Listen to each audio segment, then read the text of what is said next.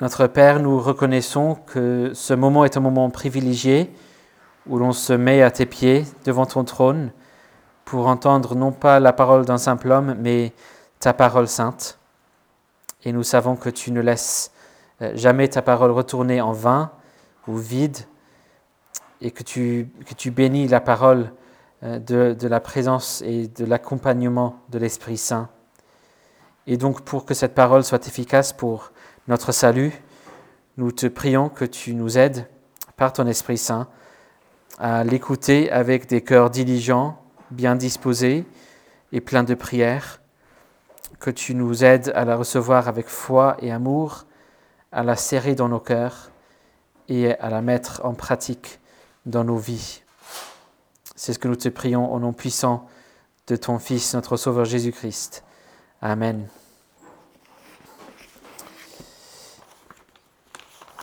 Donc nous allons lire ce matin euh, la suite euh, de Matthieu chapitre 13. Matthieu chapitre 13 à partir du verset 47 avec la parabole, euh, parabole du, du, filet et des poissons. Donc Matthieu chapitre 13 verset 47 et jusqu'au verset 50. Voici la parole de Dieu. Le royaume des cieux est encore semblable à un filet jeté dans la mer et qui ramasse des poissons de toute espèce. Quand il est rempli, on le tire sur le rivage, puis on s'assied, on recueille dans des vases ce qui est bon et l'on jette ce qui est mauvais. Il en sera de même à la fin du monde. Les anges s'en iront séparer les méchants du milieu des justes. Ils les jetteront dans la fournaise de feu, où il y aura des pleurs et des grincements de dents. dedans. L'herbe sèche et la fleur se fanent, mais la parole de notre Dieu dure éternellement. Donc nous arrivons à, l'avant-dernière dans cette série de paraboles que nous trouvons dans Matthieu chapitre 13. Et nous avons constaté que Jésus, c'est Jésus qui explique le sens de son message principal, euh, ce message que le royaume des cieux euh, est proche, et surtout euh, le royaume des cieux en la personne du roi des cieux, le roi Jésus, est proche. Et donc le message de Jésus, à la lumière de cela, repentez-vous et croyez la bonne nouvelle. Et on verra dans cette avant-dernière parabole que ça nous donne une, une, sorte de première conclusion à cette série euh, on a une sorte de double conclusion. Là, on a la première conclusion. Et, en plus, il reprend euh, des thèmes et des idées euh, de, toutes les paraboles précédentes. Et donc, c'est une sorte de conclusion dans ce sens-là. J'ai évoqué la semaine dernière qu'on peut constater une sorte de structure un peu pyramidale dans cette série. Le terme très technique qu'on utilise pour ça, c'est un chiasme. mais on voit qu'on a, trois marches qui, montent et trois qui descendent. Euh, et puis les marches de chaque niveau ont une certaine correspondance entre, eux, euh, entre elles. Et donc la première parabole et la dernière parabole qu'on va regarder la semaine prochaine euh, donnent une, sorte d'introduction et une épilogue et qui traitent surtout la question de notre écoute de la parole de Dieu et, puis, et surtout de ces paraboles en particulier. Puis au, troisième niveau, au milieu, au, centre de la série, on a deux paires de paraboles qui s'interprètent mutuellement. Donc euh, deux paraboles euh, racontées devant le public et puis deux paraboles racontées aux disciples. Et les deux paraboles vont ensemble pour euh, s'interpréter mutuellement. Puis au deuxième niveau, là on est aujourd'hui, la deuxième parabole et l'avant-dernière, on a deux paraboles qui parlent d'une division importante. Donc on avait la parabole du blé et de l'ivraie, et là on a une division parmi des poissons. Et la question évoquée est celle euh, qui s'évoque dans plusieurs contextes. Euh, qui est dedans? Qui est dehors? Euh, C'est le genre de question qui fascine des gens, que ce soit lors des remaniements du gouvernement ou une sélection d'une équipe de foot ou qui a réussi le concours. Mais ici, on fait face à la question la plus importante, qui est véritablement dans le royaume de Jésus? Comme j'ai dit, on voit des éléments ou des idées évoquées dans les paraboles précédentes qui sont repris dans cette parabole-ci aussi. Dans, dans, la première parabole, on avait croisé l'idée que bien qu'il y ait certains qui écoutent la parole de Dieu et qui l'ignorent ou l'oublient complètement, et d'autres qui écoutent bien et l'acceptent et, qui croissent, il y a aussi ceux qui l'acceptent avec joie dans un premier temps, mais qui ne persévèrent pas pour de diverses raisons. Dans la deuxième parabole, nous avons appris que Jésus est venu pour s'occuper du mal dans son temps et dans sa sagesse à lui, et puis il y aura une séparation finale, tout comme on a euh, une séparation dans la parabole d'aujourd'hui. Dans le père de parabole qui suit, les paraboles 3 et 4, nous avons appris que nous pouvons nous attendre à ce que l'on voit ce royaume de Jésus euh, qui, qui, croître euh, au-delà de toute euh, attente, comme un grain de moutarde, mais il s'agit d'une croissance organique et non mécanique. C'est-à-dire, il n'est pas question tout simplement d'inscrire des adhérents, mais d'une transformation intérieure, comme du levain qui transforme une pâte. Puis on a le prochain paire de paraboles qu'on a regardé la semaine dernière. Euh, là, on a découvert en quoi le message de ce royaume est si bouleversant, puisqu'on a appris que le roi, ce que le roi a fait. Euh, ce royaume est immensément précieux lorsque l'on découvre et on, on, comprend et on saisit la bonne nouvelle de Jésus. C'est comme un trésor pour lequel on est prêt à tout abandonner. Et c'est précieux précisément parce que Jésus est comme un marchand de perles qui nous cherchait et qui a tout quitté et qui a tout payé pour nous acquérir. Voici ce que le roi a fait, mais aujourd'hui nous apprenons ce que, nous devrions savoir aussi euh, euh, par rapport à ce que le roi va faire. On va également découvrir la, question, euh, la réponse à la question, qui est cette perle? Jésus est venu pour chercher sa perle, qui fait partie de ce peuple euh, pour laquelle Jésus est venu. Et comme toutes les autres paraboles, sur euh, le deuxième et troisième niveau, ce pyramide de paraboles, on démarre cette parabole avec Jésus qui compare le royaume à quelque chose. Et comme le deuxième parabole, la deuxième parabole également, nous avons une, une, des rares paraboles pour laquelle Jésus donne l'interprétation, et là sans qu'on lui demande. Donc heureusement qu'on a l'interprétation pour nous aider. Ici, donc, le royaume est semblable à un filet qui ramasse toutes sortes de poissons. Et puis à la fin, une fois rempli, on sépare les bons et les mauvais, poissons. On sort les mauvais pour les jeter.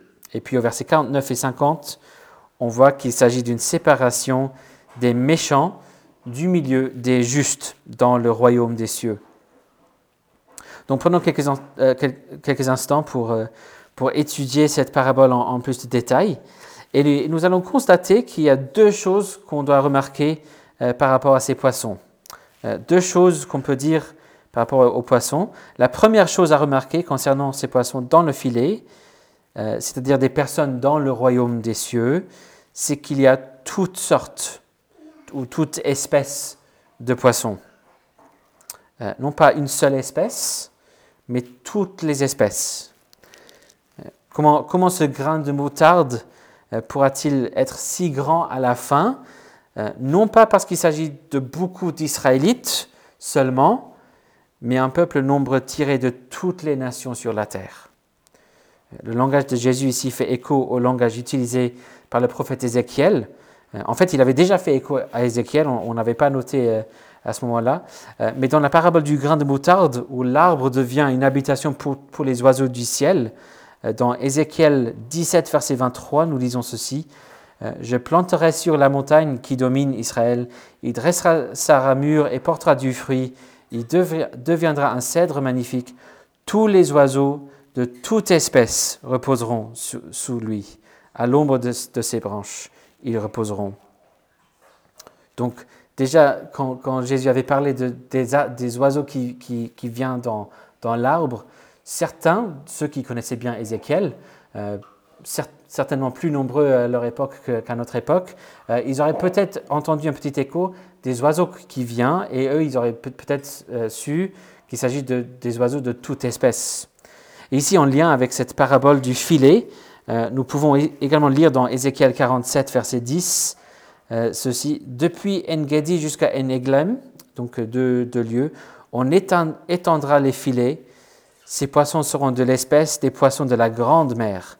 Ils seront très nombreux, c'est-à-dire plusieurs espèces de poissons dans le filet.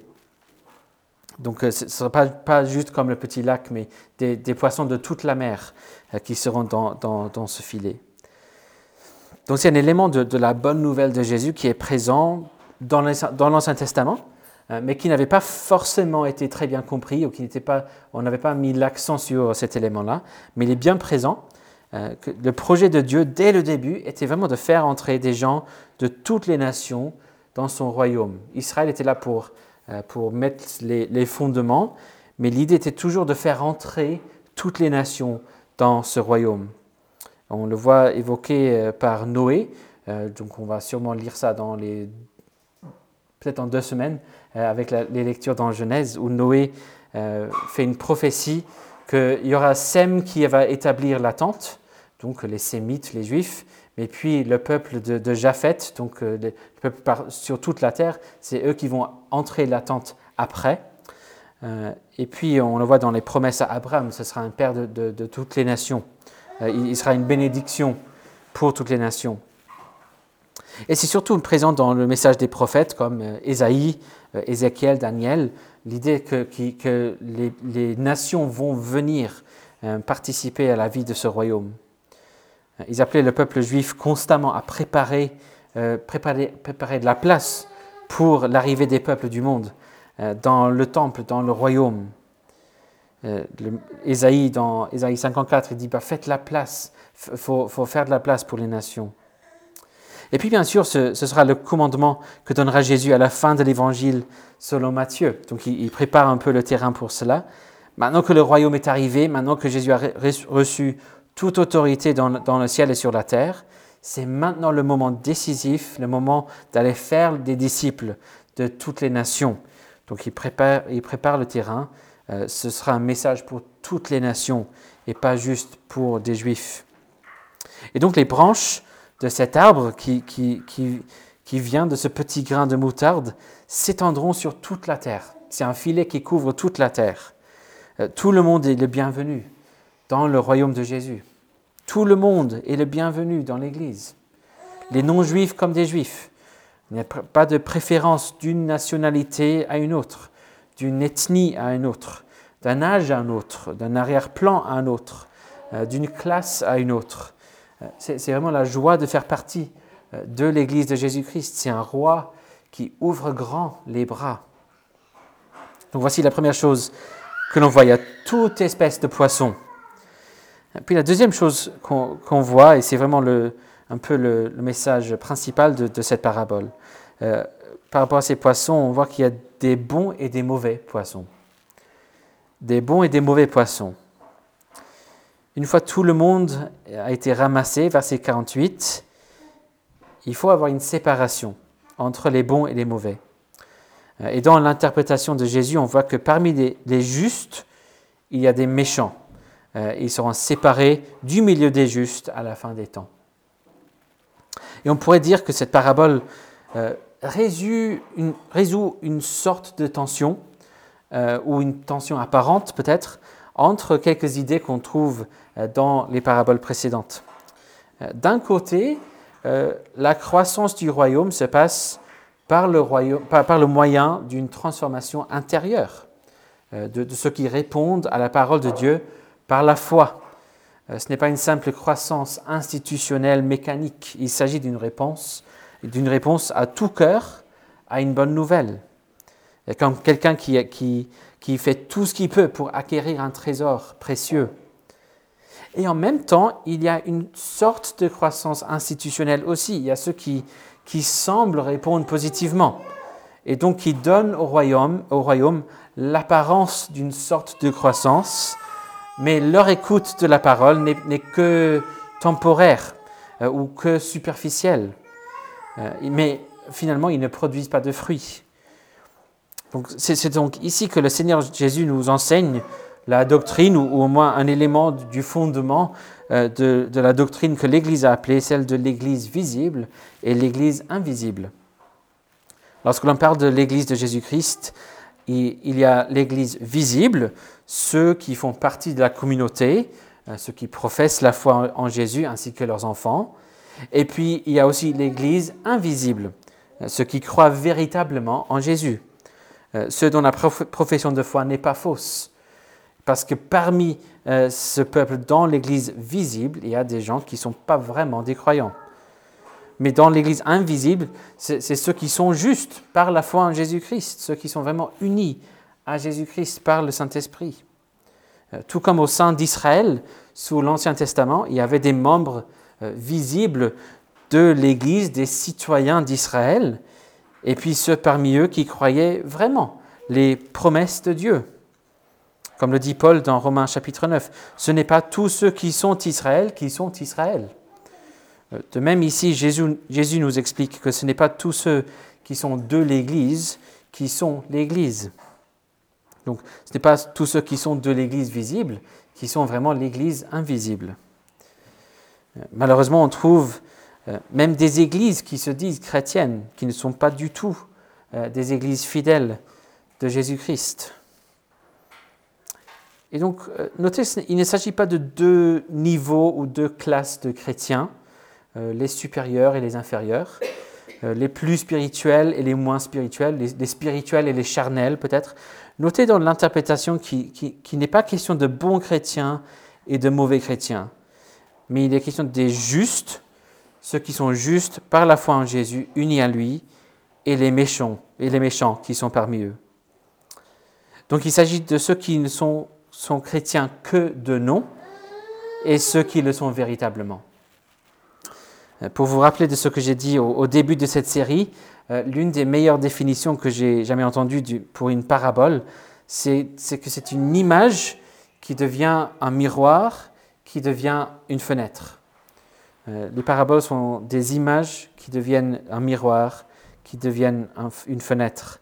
Et on fait face ici, comme avec les deux premières paraboles, à une image qui, lorsqu'elle devient un miroir, elle efforce chacun de nous à se poser la question, euh, laquelle de ces catégories s'applique à moi? Si je suis vraiment honnête, laquelle de ces, catégories me décrit? Et comme avec les autres paraboles, euh, il n'est pas question euh, de, de, test où le, résultat est fixe et final. C'est une invitation à se remettre en question, justement pour qu'on puisse changer si besoin. Euh, c'est une invitation à la transformation. Lorsque le miroir devient une fenêtre, j'apprends des choses qui m'invitent à changer et à changer de catégorie, surtout. Et c'est important de se remettre en question, de s'examiner soi-même régulièrement. Euh, c'est assez étonnant que, même dans les églises les plus fidèles, avec les prédicateurs les plus fidèles et clairs, on peut quand même trouver des personnes même des personnes qui vont depuis très longtemps, qui ne sont pas vraiment de l'Église, ils n'ont pas vraiment saisi l'Évangile. On a des gens qui écoutent chaque semaine que le salut est par la grâce de Dieu seul, par la foi seule, en Jésus-Christ seul, qui chantent régulièrement en Jésus seul est mon espoir. Et pourtant, si on leur demandait, monsieur, madame, si, si Jésus revenait demain, ou si vous mouriez demain, et vous deviez expliquer pourquoi on, devrait, vous laisser entrer au paradis, que diriez-vous? Même dans ces églises-là, on entendrait parmi certaines personnes, ben, j'ai fait mon mieux, j'ai donné de l'argent à l'église, aux pauvres, aux missionnaires, euh, j'ai donné mon temps, j'ai donné mes, talents en, musique peut-être, euh, j'ai beaucoup servi, euh, je suis membre de cette église depuis X années, et c'est une très bonne église. J'ai poursuivi l'amour en toutes choses. J'ai essayé d'aimer mon prochain comme moi-même. Je n'ai jamais tué, je n'ai jamais volé, commis d'adultère, menti, etc. Euh, j'ai été baptisé à cet âge, j'ai été baptisé par telle ou telle personne. j'ai eu telle ou telle personne comme pasteur pendant X années. toute une liste de choses où c'est toujours moi au centre, c'est toujours ce que moi j'ai fait. On pourrait même euh, avoir des gens qui, diraient bah, c'est parce que moi j'ai bien compris l'évangile, euh, parce que j'ai défendu l'évangile à toute occasion. Euh, j'étais pasteur, j'étais diacre, euh, j'ai partagé l'évangile avec, avec tant de personnes. Tant que la réponse est autre chose que Jésus-Christ seul, on démontre que même si l'on appartient à l'Église visible, on n'appartient pas véritablement à Jésus-Christ. On n'est pas juste, mais plutôt on est des méchants. Si le cri instinctif qui sort de nos bouches et de nos cœurs n'est pas en Jésus seul est mon espoir, on est vraiment en danger. Jean Calvin commente euh, par rapport à cette parabole que, que Jésus veut, je cite, il veut tenir ses disciples en crainte et modestie afin qu'ils ne plaisent en eux-mêmes pour une vaine apparence de foi et profession externe. Il veut les tenir en crainte et modestie, afin qu'ils ne se plaisent en eux-mêmes pour une vaine apparence de foi et profession externe. Si on se contente tout simplement de donner l'impression de croire ou d'appartenir à Jésus, si l'on croit qu'il suffit tout simplement de se dire chrétien et de faire une profession externe, attention. Euh, le pasteur écossais du 19e siècle, Horace Bonnard, a écrit un chant qui contient euh, ces lignes bien plus poétiques en anglais, bien sûr, mais ça résume très bien euh, ce, que ça veut dire d'être parmi des justes plutôt que des méchants. Il a écrit ceci sur une vie que je, que je ne vécus pas, sur une mort que je ne mourus pas, sur la vie d'un autre, sur la mort d'un autre, je mise toute mon éternité. Sur une vie que je ne vécus pas, sur une mort que je ne mourus pas, sur la vie d'un autre, sur la mort d'un autre, je mise toute mon éternité. C'est ça le cri des justes dans le royaume des cieux. Et contrairement à la deuxième parabole qui parle aussi de, séparation, euh, ce n'est pas un appel à, tout simplement attendre la fin, euh, mais, mais et, ne, et, ne, pas s'occuper euh, des faux chrétiens là où on peut. La Bible est très claire que ça fait partie du rôle des responsables de l'Église, des anciens. On, on, doit former, discipliner des disciples de Jésus pour qu'ils soient tous sûrs d'appartenir aux justes et non pas aux méchants. Euh, les, apôtres étaient envoyés pour faire non pas des convertis, mais des disciples. Il fallait les enseigner, les entraîner. Euh, et, parfois, ça va impliquer, bien sûr, malheureusement, des paroles d'admonestation, euh, même de reproches. Parfois, ça nécessite même une suspension. Et dans les cas extrêmes où on voit très clairement qu'il y a un manque confirmé de repentance, il faudrait excommunier. Il faudrait dire, cette personne clairement ne fait pas partie de l'Église. Si l'on identifie euh, des méchants, ou si l'on voit qu'une brebis montre des signaux de danger, des signaux potentiels d'être parmi des méchants, il faut les poursuivre par amour, euh, les appeler à la repentance et à la foi en Jésus seul. Du point de vue de ceux qui doivent diriger les, assemblées, la difficulté euh, avec l'Église invisible, justement, et, qu'elle est invisible. Euh, et que nous, on, n'a affaire qu'avec l'Église visible. Et donc les pasteurs et les anciens doivent veiller à ce que tout ce que le Seigneur leur confie, euh, tous ceux que le Seigneur leur confie dans l'Église visible, ne s'avèrent pas être des méchants.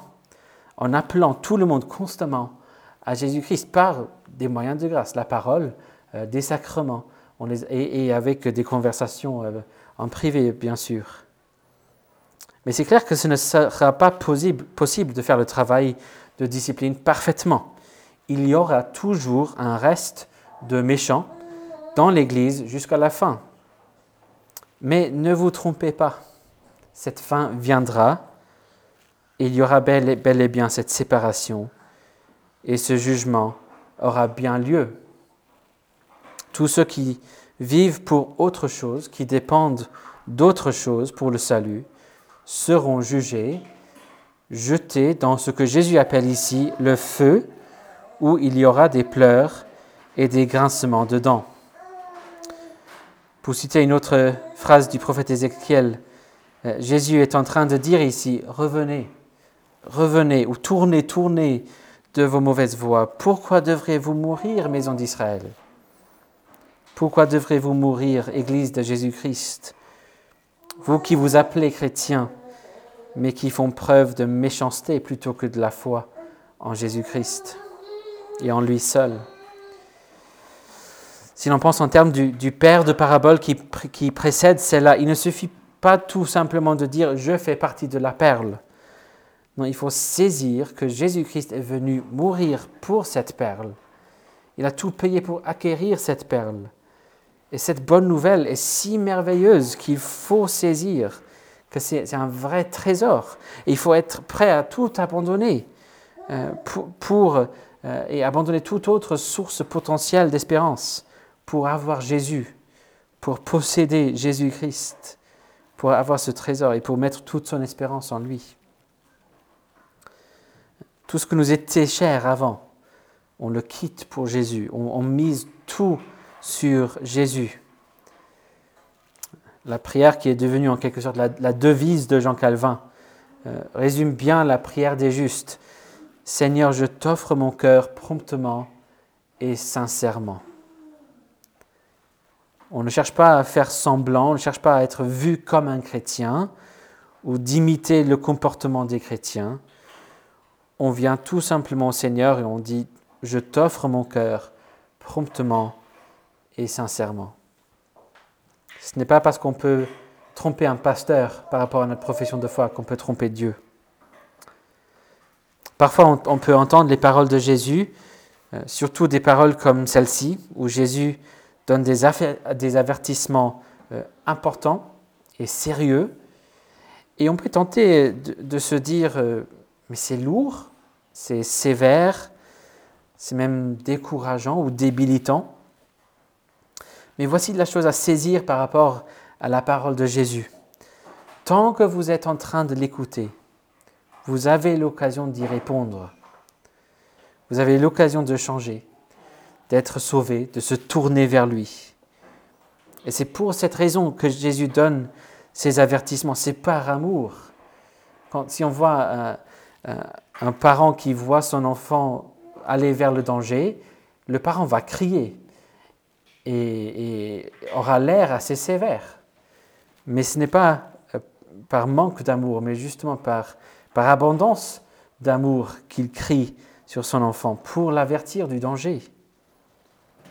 Et donc tant que le son de cette parole de Jésus est encore dans vos oreilles, tel qu'il est là maintenant, il y a de l'espoir.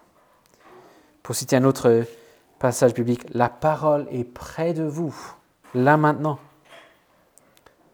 C'est Jésus qui vous appelle et qui vous donne l'occasion de s'assurer que vous faites bien partie non seulement de l'expression visible de l'Église, mais de l'Église dans, sa réalité invisible, que vous faites partie des justes, alors qu'il plaise à Dieu d'établir ici à l'Église de la Trinité, et bien sûr bien au-delà de cette assemblée, sur toute la terre, parmi toutes sortes de personnes, un peuple nombreux, qui fait bien plus qu'une simple profession de foi en Jésus, mais qui la possède et qui la vit.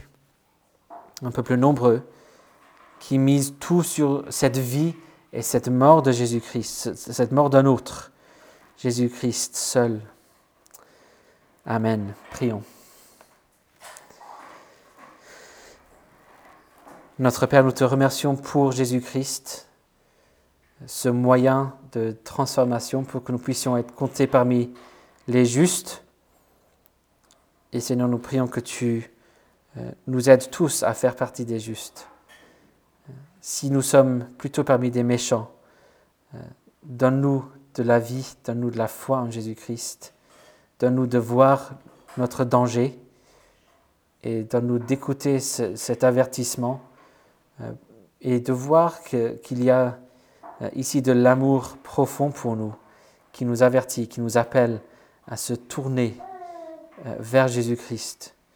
Donne-nous de tout miser sur Jésus-Christ. Donne-nous de le servir, de, lui donner notre cœur promptement et sincèrement pour que tu sois glorifié. Et nous te euh, prions aussi pour la mission de l'Église sur toute la terre, que tu continues à ramasser un peuple nombreux et, varié euh, de, toutes les nations sur toute la terre, euh, pour que nous voyons des, des poissons de toute espèce dans ce filet qu'est le royaume des cieux. Et nous prions toutes ces choses au nom de Jésus. Amen.